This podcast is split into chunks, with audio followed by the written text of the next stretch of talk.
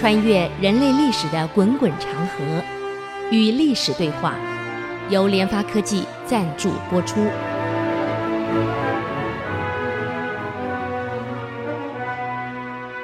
这里是 IC 之音竹科广播 FM 九七点五，您所收听的节目是《与历史对话》，我是刘灿良。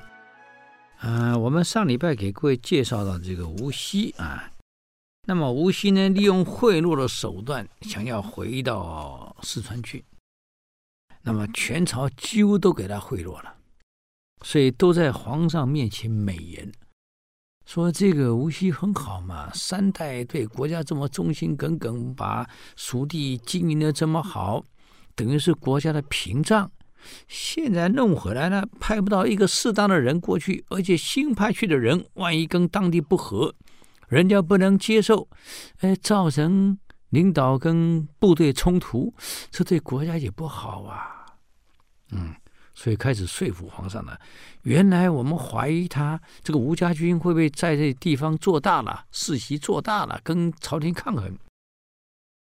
现在看起来没有这个问题呀，啊，啊。那么说了吧，说了说了，皇上有点点头了。可是贿赂了半天，漏了一个人没贿赂到，这个人叫何瞻，哎，权力也不小啊，很不高兴啊，你小子啊！礼都送了，就少我这一份，你瞧不起我呀？啊！反对！啊！告诉皇上，纵虎归山，回去肯定出问题。这个韩侂胄很不高兴的，跟何瞻说：“嗯，难道什么事都要你同意吗？我是宰相啊，嗯，你宰相又怎么样？啊？你这是纵虎归山呢、啊？”将来万一出了问题，你负责？怎么？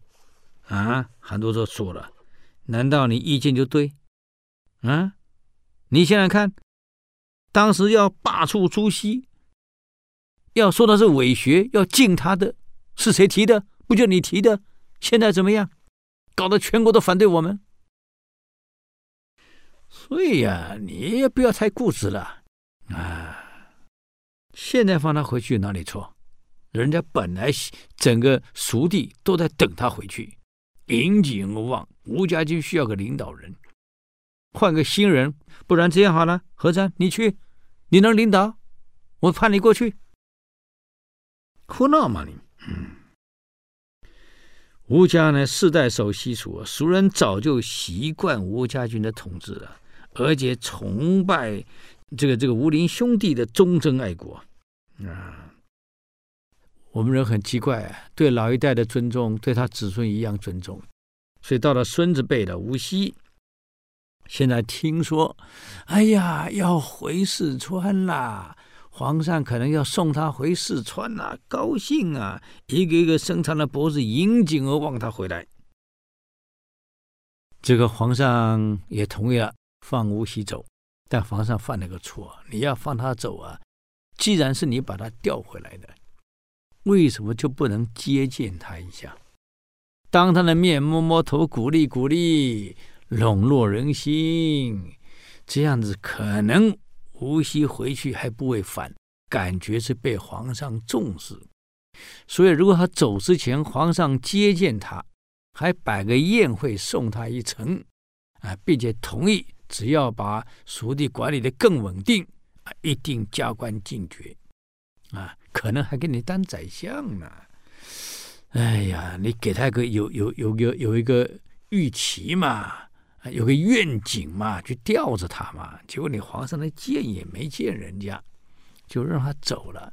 他心里总是嘀咕：我的权力不小，我在至少你这是调我回来，我官不小哎，啊。这个殿前指挥使原来是赵匡胤的，现在我是副指挥使，哎，我也不小啊，啊，皇上连见都不肯见我，这放回去是放假的。吴锡呢，带着大队人马走了，沿着嘉陵江回到蜀地。哎呀，地方父老哪是高兴啊？听说吴锡回来了，列队欢迎。啊，吴锡看到这种盛况，地方父老。列队欢迎他这种盛况，那不得了了，心里更得意了。回来以后呢，这个当地的这个长老们啊、贵族们就请他啊，有头有脸的当地的地头蛇啊，都请他了。啊，我们叫接风酒嘛。吃完了，吴熙宣布：“我给我的原主吴林盖一座祖父的庙，怎么样？祠堂怎么样？吴林的庙。”哎呀，吴家军像岳家军一样啊！各位，声望这么大，对蜀地贡献这么多，蜀地老百姓每个人都同意啊，这个好啊，这个好啊，是该盖啊！我们蜀地能有今天的安定，全是吴这个这个这个吴林的功劳啊！啊，对地方贡献这么大啊！而且盖个庙，无疑是一片孝心嘛。所以众人还是欢天喜地、精神抖擞，主动的，哈哈，不要你出钱。我们地方出就把它盖起来了，嗯，这个庙盖了十万名啊，总算落成了。但是吴锡这个人有点不好啊，喜欢这话呢，官三代了，富三代了，也喜欢享受，想在山上盖个大花园。哎呀，数里纵横数里啊，每天派上千人去搬石头、运沙石。有人抱怨呢，这吴家怎么出了个败家子？早知道这样的，不要他回来。嗯，盖个庙我们同意，现在帮你盖个花园给你享受，不太过分了一点？嗯，好，那也就算了啊。我们再回来看韩托胄这一边，韩托胄为了重整形象，把自己的这个这个声望拉回来，积极北伐呀，准备收复失土啊啊！所以开禧二年（一二零六年）。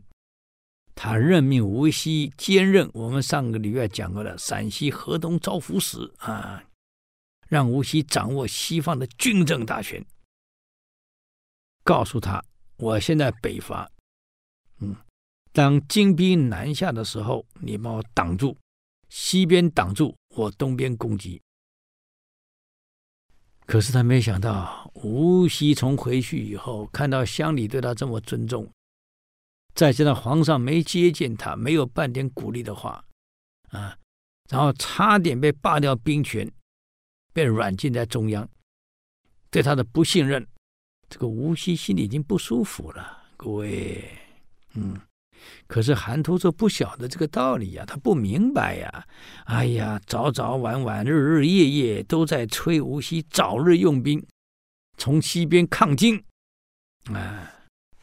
那么金章宗啊，虽然北方对着蒙古很累呀，哎呀，北方应付蒙古啊，啊，打得精疲力尽，国内嘛盗贼又四起，但是金章宗毕竟还是有点脑袋，他很多特务啊，充斥着南宋跟这个各地，从蜀地回来的特务跟他讲啊，皇上，我我这个情报不会错，吴熙呢被召回朝中去。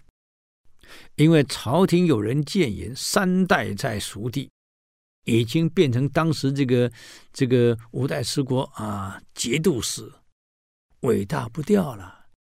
朝廷对他怀疑，所以把他调回朝廷去，霸了他的兵权。后来他用贿赂的方式，所有的官员才在皇上面前讲话，让他回去。回去之前，他很想见见皇上，皇上就没见他。这说明了皇上虽然放他回去去，心里是不信任的。他很清楚，一个不被信任的武将在外，早晚会出问题。嗯，因此吴熙到了这个蜀地以后呢，有背叛朝廷的心态，已经有点明雅了。从平常的言行举止里面。多少可以看得出来，他有点想跟朝廷切割，从此不再听朝廷指挥，很想自立为王。如果这样的话，皇上，你不如呢，去密召他，密召吴熙。如果能够跟我们大金国合作，封他为西蜀王，就封他为王，啊。让他回来觐见皇上您，表示对他的重视跟尊重。这样一来，如果能够取得了这个吴吴熙的投诚，就不怕南宋的北伐了。啊，西边一个大缺口，只靠东边的力量，他哪有能力对抗呢？嗯，有道理。结果无锡到底合不合作呢？我们休息一下，等会儿再回来与历史对话。谢谢。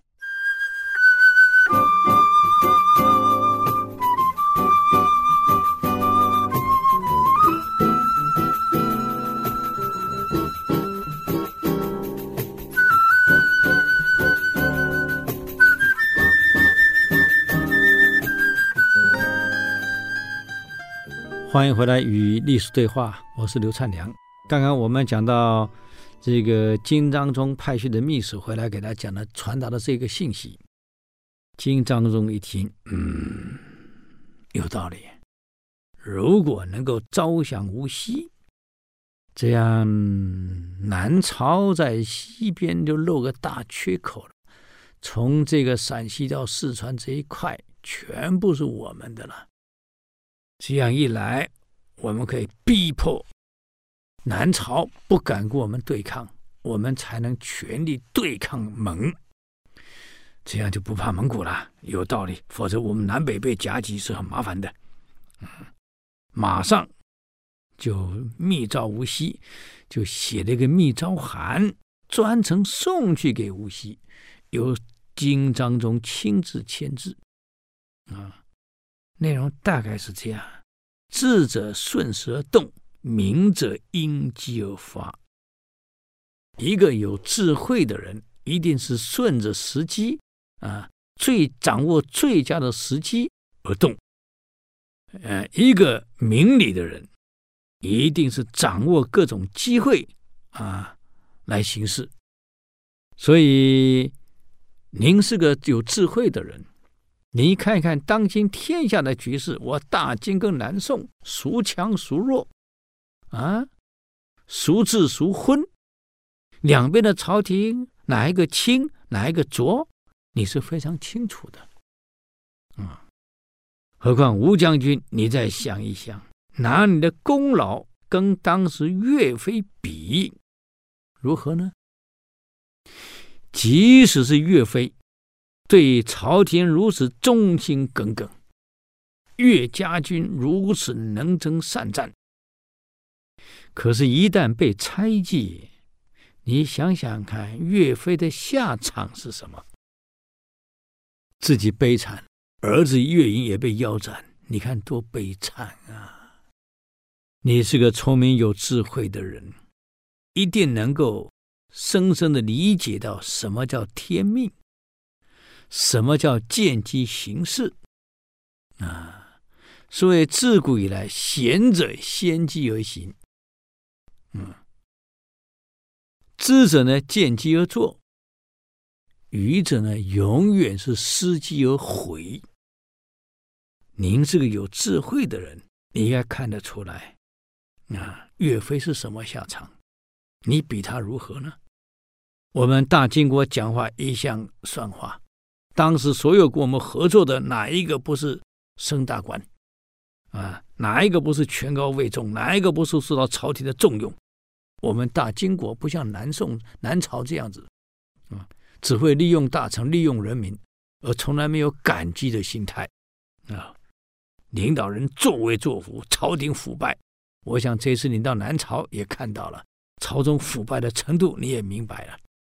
你是知道天命的人。这样下去，南朝的下场是什么？你是很清楚的，何必为一个这样腐败而即将灭亡的朝廷在奋斗呢？嗯，如果你能让我的部队安全的东下，而没有西顾之忧，让我全力向东，而西边没有后顾之忧，到时候保全的蜀地全归你吴家所有啊，并且你会像康王赵构一样。我们封康王赵构也是加封加册的，加册加封的，你也一样加册加封，嗯，封你为西蜀王，为蜀王，皇天在上，后土在下，正不食言，正若食言，愿天打雷诛。我敢下这样的重誓，就说明了我对您吴大将军的重视啊，更守信，希望。我们能够合作愉快。也希望蜀王已经当他喊他蜀王了啊，大王您啊能够胜任。吴熙接到密诏啊，哎呀，太高兴了。写信给我的不是皇家的皇，不是宋朝的天子，而是大金国的天子，太高兴了。嗯，他本来就很想跟朝廷切割啊，现在再接到这一封信，哎呀，那简直是太棒了。嗯，所以想着想着就偷笑，想着想着就偷笑，高兴嘛。可问题来了，高兴归高兴，他还是担忧啊。为什么担忧？这个我家列祖列宗是朝廷的忠诚烈士，才刚跟帮祖父盖了庙。那古人都很很很迷信啊。这个我从小吴家是一门忠烈，从小耳提面面接受的教育是忠孝节义。这万一人死了有灵，那我祖父、我父亲知道了，不把我碎尸万段才怪。哎呀，怎么办啊？其实他也是很矛盾的。不要看一个人说：“哎呀，我背叛很容易。”背叛其实也是矛盾啊。嗯，就从那一天开始，常常做噩梦，一夜不得安宁，往往睡到一半，大叫一声啊，把被子掀开就站起来了，一身大汗啊。不敢睡呀、背着手在卧室里走来走去，走到天亮，我该怎么办啊？大金皇上对我这么好，哎，我怎么办啊？嗯，所以坦白讲啊，也是这样的，很矛盾啊。就在这么最矛盾的时候，知道他在想什么的，只有他的堂弟啊，吴显。这堂弟吴宪的这个坏孩坏胚子，居然跟他说：“这件事情啊，大哥，你想一想，你接到金章宗的信，这种事朝廷早晚会知道。一旦知道了，朝廷会放过你？哼！我告诉大哥你，不跟金合作，你也是死路一条啊！”跟金合作还有生存的机会，现在看起来也只有跟金走一条路了，已经没有第二条路了。我看搞不好的吴宪早就被金兵给收买了。嗯，所以你要想想啊，朝廷一定会知道金给你这个信。为什么知道？早晚泄出去嘛。就算我你不泄，我不泄，可是金那边的朝廷。跟宋是有联系的，总有人会知道。到那个时候，知道你接受了金国的册封为蜀王，你想朝廷会放过你吗？嗯？哎呀，吴锡一想，对呀，这种事瞒不了人，万一掀出去了，我也是死。算了，还不如跟金合作。我还有一线生机呢，嗯，所以金兵到了成州，吴锡呢不抵抗，就退到了草原，啊，金兵攻入大山关，吴熙又退到保兴州，啊，信守承诺的金兵金人果然送来册封，册封吴熙为蜀王，真的册封了。吴熙大喜过望啊，立即召开幕府啊，当场宣布通告全国，脱离宋朝，自行独立。啊！我现在蜀王。可这种事情原来只有他跟他堂弟知道啊，现在突然这么一公布，跟宋脱离关系，他叫蜀王，他的部将没有想到，我的首长怎么会突然来这一招？背叛了朝廷，背叛了党，背叛国家，啊！当场就就站出来骂他了。吴熙，你忘了，你忠孝八十年的门户毁在你手里呀！你三思啊！啊！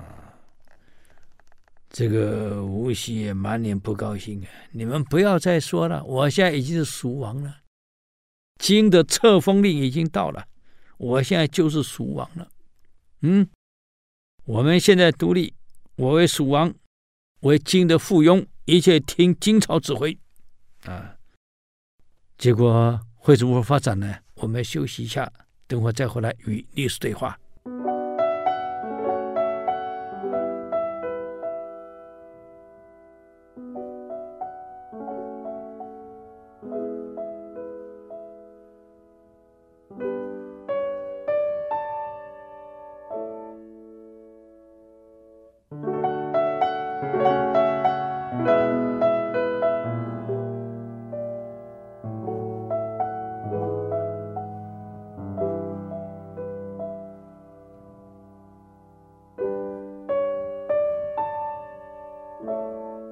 欢迎回来与历史对话，我是刘灿良。嗯、这个圣经有讲啊，要使人灭亡，先使他先疯狂。这个吴锡还是那个很疯狂啊！啊，当天晚上摆下大宴会，宴请所有的将领，宴宴请所有的亲朋好友，自己当了蜀王，接受皇上啊金章宗的册封。现在我的皇上已经不是宋朝的了。是金国的啊，那么当天晚上喝酒庆祝，喝啊喝，可能两眼惺忪，哎，怎么看到月亮有一个人长得跟他一模一样，骑着马，扬着鞭，朝他过来呢？那奇怪，怎么长得跟我一样呢？从月亮过来啊！大家你们赶快看，月亮有个人，怎么长得跟我一模一样啊？正骑着马，垂着鞭向我过来，你们赶快看看。可是大家举头一看，没有啊！这月影朦胧，哪有？哪这这哪里有呢？啊！可是大家这些跟他一起吃饭的，肯定是拥拥护他的人，哪会讲真话？又不能扫他的兴，异口同声：“哎呀，真的呀！哎呦，大王，果然有人长得大王你一模一样，扬鞭过来。”人出月中，这显然前途大贵呀！您是来自日月的人啊，现在封王爷为月，将来哪能有机会登基为帝，就是出自太阳了。哎呀，恭喜呀，大王，你真了不起，你大贵了。嗯，哦，这个吴锡大喜呀，月中之人就是我呀，可见我当大贵也。今天封王，来世将会称帝呀。所以无锡自以为将来必然大贵啊，所以呢啊，要公告天下他的这个这个所有亲朋好友啊，就差人呢把他的伯母啊、什么叔母啊、亲戚呀、通通带过来，侄儿侄子全叫来，就没想到招了半天一个都不来，为什么不来？都在大骂他叛徒，从无界。吴陵到吴挺到你，一家忠烈，一门忠烈，怎么到你出了个大叛徒啊？啊，就像韩琦这么好的宰相，怎么出了个韩侂胄呢？哎呀，谁有谁说虎父无犬子？往往虎父生下来就是犬子，比犬更惨了。嗯，所以没有一个来的啊，最后请了半天啊。请那个叔母来了，叔母一来呢，居然不是给他恭喜，劈口大骂无锡啊！每天晚上哭啊，怎么会出的这样的侄子啊？搞得无锡很尴尬呀。更严重是地方蜀地所有地方父老没有一个同意他的，嗯，这怎么办呢？一想一想，家中的长辈没有一个支持他叛国，嗯，哎呀，这怎么办啊？那要不然请地方的名士出来做官啊，让地方名士在我这个朝廷做官。我现在至少蜀王了，我也是个小朝廷了啊。他们看在我祖父父亲面上，大家应该会出来帮这个忙，所以就下令让。邀请地方的名士出来做官，我这个蜀王至少也是个小朝廷了。哪一天我大贵称帝了，就是大朝廷啊，我想他们应该会来。结果等了半天，邀请函发出去了，哈哈，没有来半个。嗯，其中有个叫陈贤的人接到他的邀请函，干脆把头剃得精光，变成光头抗议。啊，史次泰呢，还有一个长老史次泰，用针把自己眼睛刺瞎。我瞎了，我来不了，当不了官。嗯，李道传、邓幸福等地方大佬，干脆离开蜀地算了。我离开了，不看到你总可以吧？跑了。嗯，既然没有人来，周边的人开始劝他了。哎，吴吴王啊，长老们、地方父老不肯支持你。吴家所有家族现在不能支持你，都骂你叛国，哎！老百姓现在开始呸葛你，嗯，你怎么办啊？嗯，所以无锡到这个节骨眼，他也不动兵。韩托胄呢，听从无锡叛变了，急着赶快给他升官，这个加爵封封爵升官，啊！韩托胄赶快派人。啊，送这个这个这个官位给他，给他加官，看他能不能回心转意，再去拖住金兵。这样我东线打得很苦啊。就没想到无锡还没有来得及接到韩托胄的命令，哈哈，被他的部将啊，就李浩义等人刺杀了。嗯，所以吴熙从叛变到被刺杀，只有四十一天。嗯。这个吴熙犯个大错，以为蜀人敬爱吴家军是敬爱他，不是敬爱他的从祖父到现在的爱国情结，他忘了这一点啊。好，那么现在我们来发现了，为什么韩托胄北伐败了？嗯，为什么输了？刚刚我这个上礼拜我们谈到真正的关键。是本来所托与在西线来拖住金兵的这个这个老兄吴锡叛变了，嗯，所以虽然一开始啊，这个宋军在东边打了几个胜仗，可是没想到吴锡的叛变啊，投降金朝，让金呢在西线无后顾之忧，全全力对东。如果无锡不叛变，他由西往东打。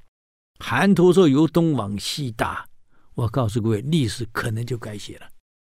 现在金兵无后顾之忧，倾全力往东对付韩托胄。韩托胄刚开始打赢，那是因为金兵对西线这个这个必须要防御，所以有顾忌。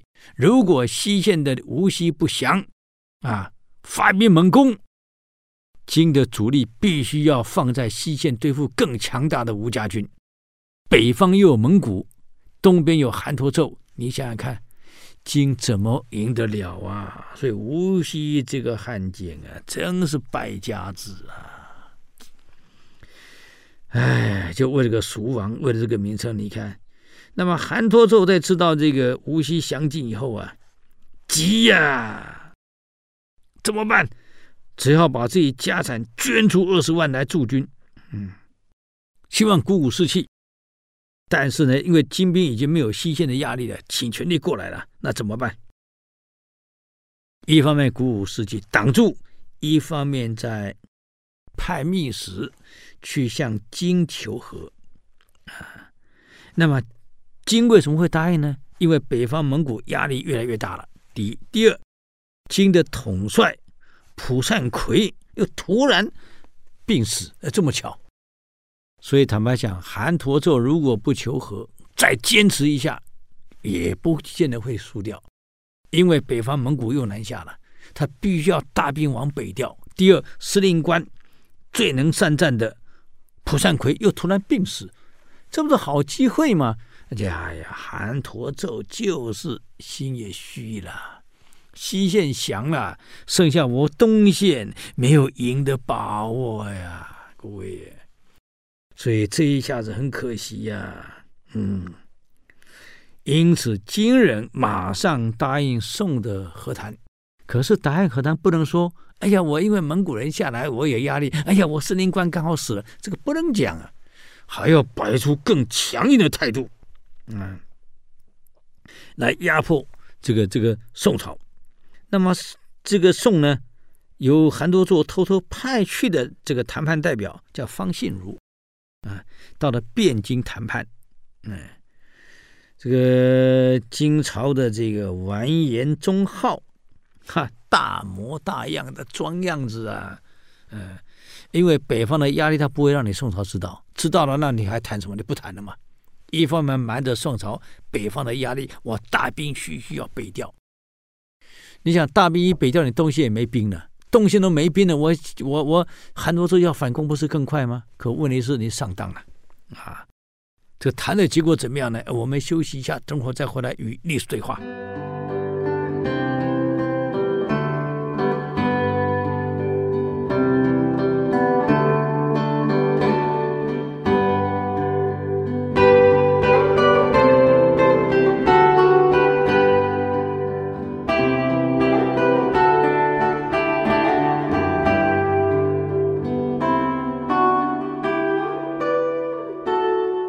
欢迎回来与历史对话，我是刘灿良。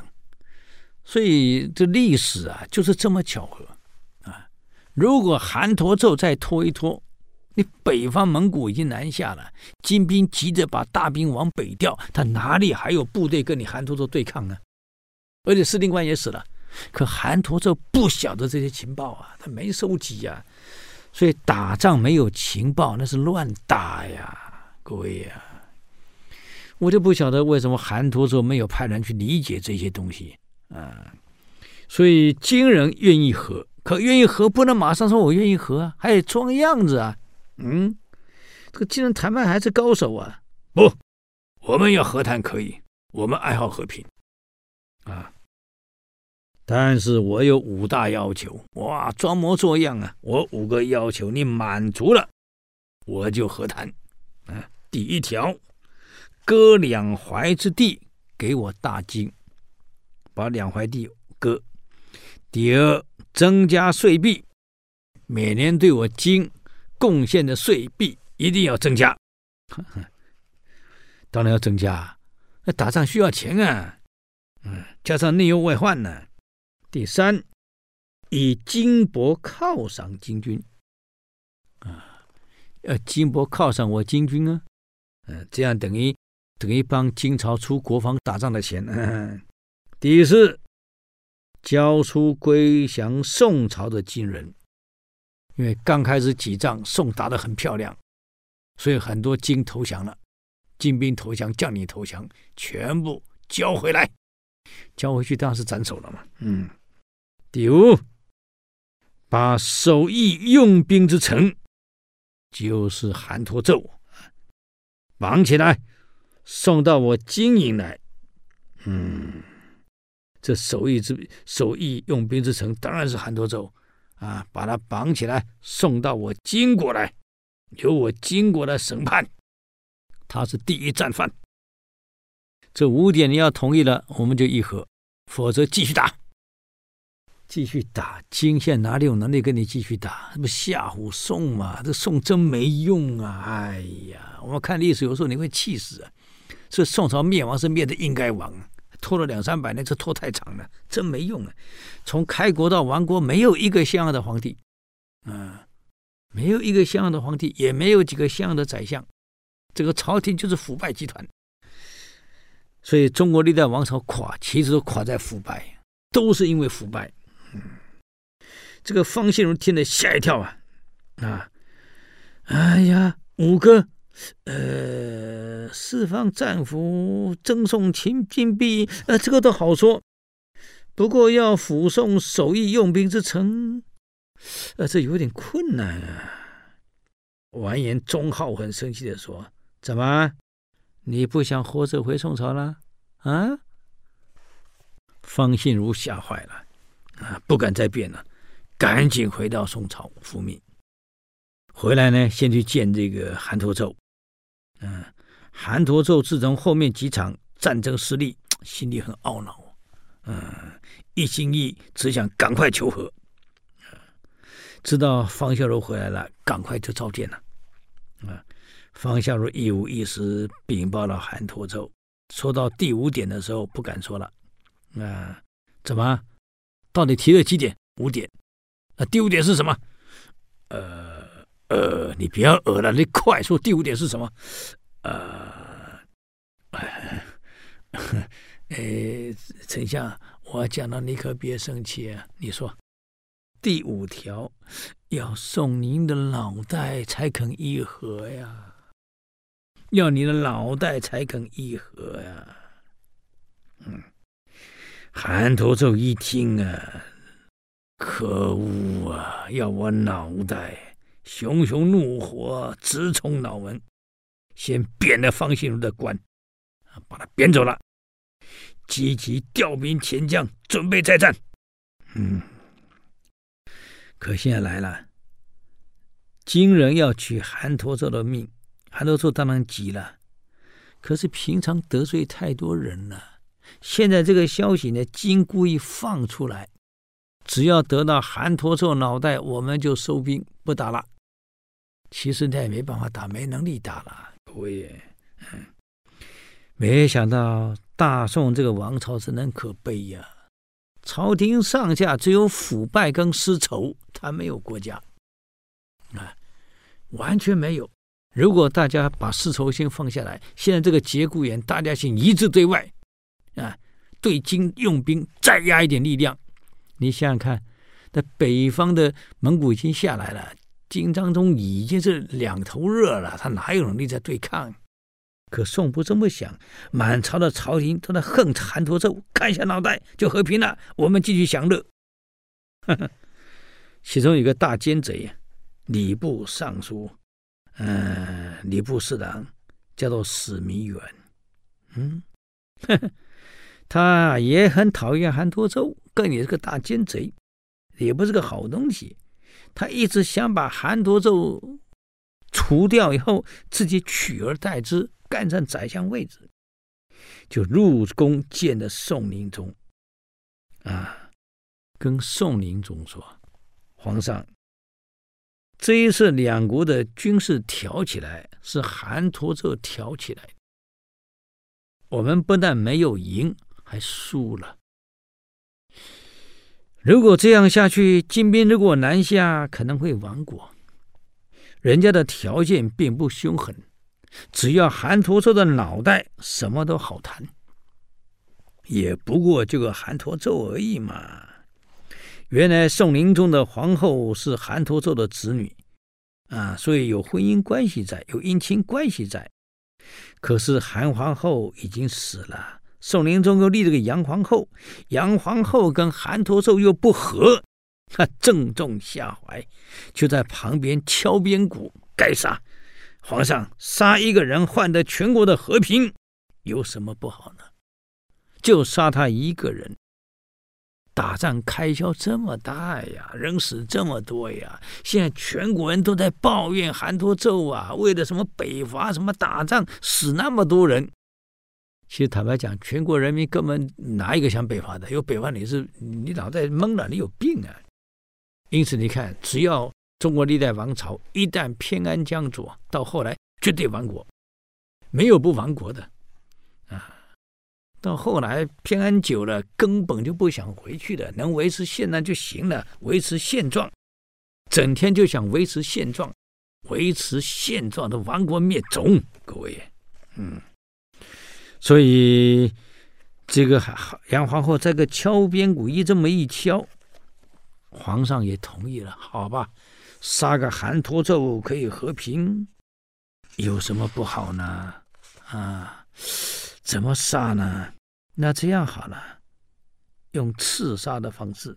可怜啊，居然还不是正式宣布有罪把他给斩的哦，是用刺杀的方式。利用韩侂胄入朝的时候，啊，由中军统治夏正埋伏在这个玉京园，等到韩侂胄经过玉京园的时候，冒出来把他给宰了，用刺杀的方式解决，这也是悲哀呀。韩侂胄死了以后，啊，金人一听说韩侂胄死了，那这样我要首级，你把脑袋送过来。朝廷这下又乱了，慌了，到底要把首级送给金人呢？争起来了，啊，这个枢密院的张良就这样说了：今日敌人要韩德首级，固然不足喜，这老兄很坏。可是明天就要你的首级了，要皇上你首级，你给还是不给？这有失国体呀、有失大宋的大宋朝的威严，不可以。啊，毕竟韩侂胄还是我大宋朝的官员呢。哎，这个礼部尚书跟这个司密一伙的就站起来说了：“韩侂胄的狗头，这个臭头颅，各位哪值得诸公这样争来争去呢？”啊。这把个头颅送去就好了嘛，这这不就和平了吗？这有什么好扯的？就一个脑袋而已嘛！啊，最后还是把脑袋送去了。送去以后，金人把他的脑袋呢摆在大街上，让群众观赏，然后涂上油漆，当成战利品收藏在军机库里面。所以韩侂胄嚣张了一辈子。哎呀，没有想到是这种下场啊！有什么好争的呀，各位？可惜呀、人又用错了，用用用用这个无锡，哎呀，西线投降了怎么办？又不了解敌情，又犯了很多的决策上的错误，就下场就这样子了。真可惜，人缘又不好，为人又霸道，得罪那么多人，连帮你讲话的人都没有。好，我们这个礼拜这么快又结束了啊！如果对我们的节目呢有任何建议，欢迎到 IC 之音。网站留言，我们的网址是 triplew 点 ic 九七五点 com，与历史对话。我们下周再见，谢谢你们。以上节目由联发科技赞助播出。联发科技邀请您同游历史长河，发现感动，积累智慧，扩大格局，开创美好幸福人生。